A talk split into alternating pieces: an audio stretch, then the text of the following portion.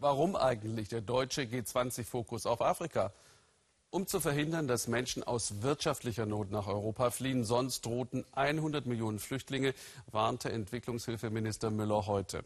Das Szenario gilt auch für andere Weltregionen. In den USA leben etwa 11 Millionen Einwanderer ohne Papiere, oft seit vielen Jahren. Sie arbeiten und studieren ganz legal, solange sie unbescholten bleiben. Geht es nach Präsident Donald Trump und seinen Wählern sollen nun aber möglichst viele abgeschoben werden. Eine Spezialtruppe macht Jagd auf sie. Stefan Niemann über Angst und Widerstand. Nur im Keller der Kirche fühlt sich Javier Garcia sicher. Aus Angst vor Abschiebung hat der Mexikaner das Gotteshaus seit Trumps Wahlsieg vor sieben Monaten nicht verlassen.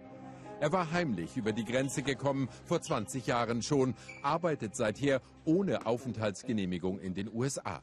Javiers Familie besucht ihn an seinem Zufluchtsort. Yo creo que no es fácil. Es ist schwer, vor allem unsere Kinder leiden. Sie weinen viel, beklagen sich oft.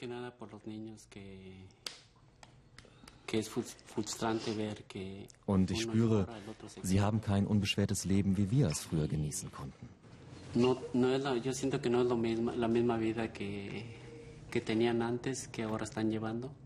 Denn Präsident Trump greift hart durch gegen Millionen sogenannter Illegaler.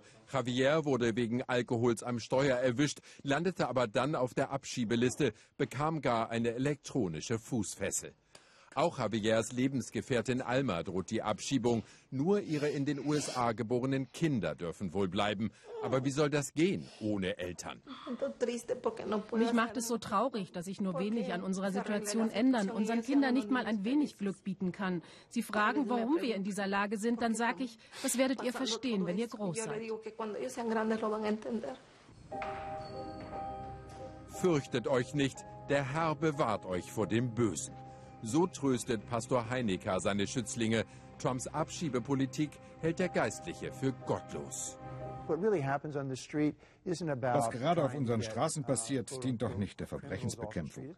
Es geht um Quotenvorgaben, darum, Wähler bei Laune zu halten. Das ist keine Gerechtigkeit. Das ist unmoralisch und ungerecht.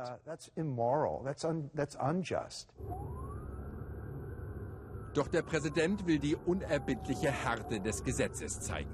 Vielerorts machen Spezialagenten des Heimatschutzministeriums regelrecht Jagd auf Illegale. ICE steht auf den kugelsicheren Westen, Abkürzung für Immigration and Customs Enforcement, eine Sondertruppe, die schon Obama einsetzte. Martialisch bewaffnet ziehen diese Männer vermeintliche Verbrecher aus dem Verkehr.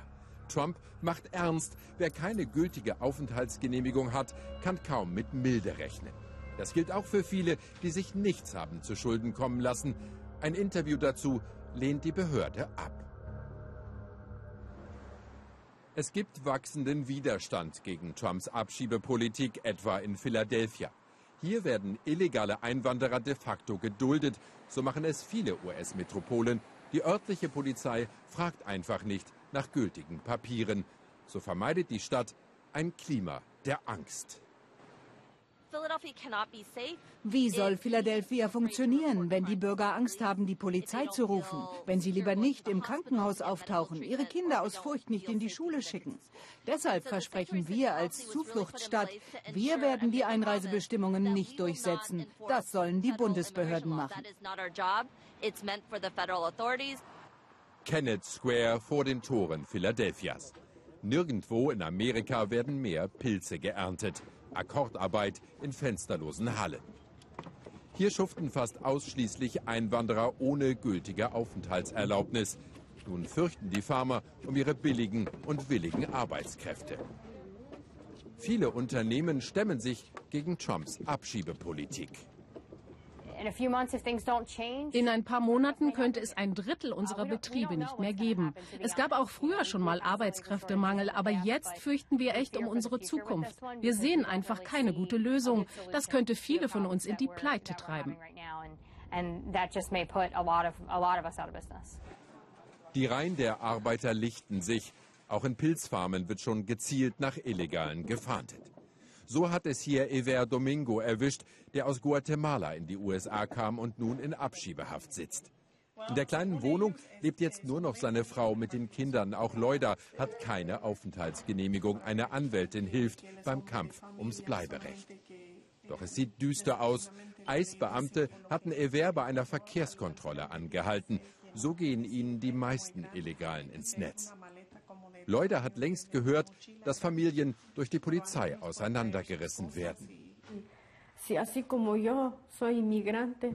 Wenn ich in den Nachrichten von abgeschobenen Migranten höre, gar von Müttern, die sie abschieben, dann befürchte ich dasselbe Schicksal. Und ich habe große Angst, meine Kinder hier alleine zurückzulassen.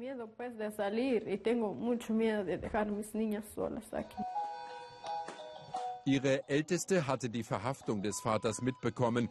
Seitdem versteckt sich die Siebenjährige weinend vor jedem Uniformierten. Ein Hauch von Hoffnung umweht derweil die Methodistenkirche, wo Javier Garcia noch immer Schutz genießt. Der Pastor und seine Gemeinde machen sich für die Familie stark. Sie sammeln Unterschriften, fordern per Petition ein Visum für Javier.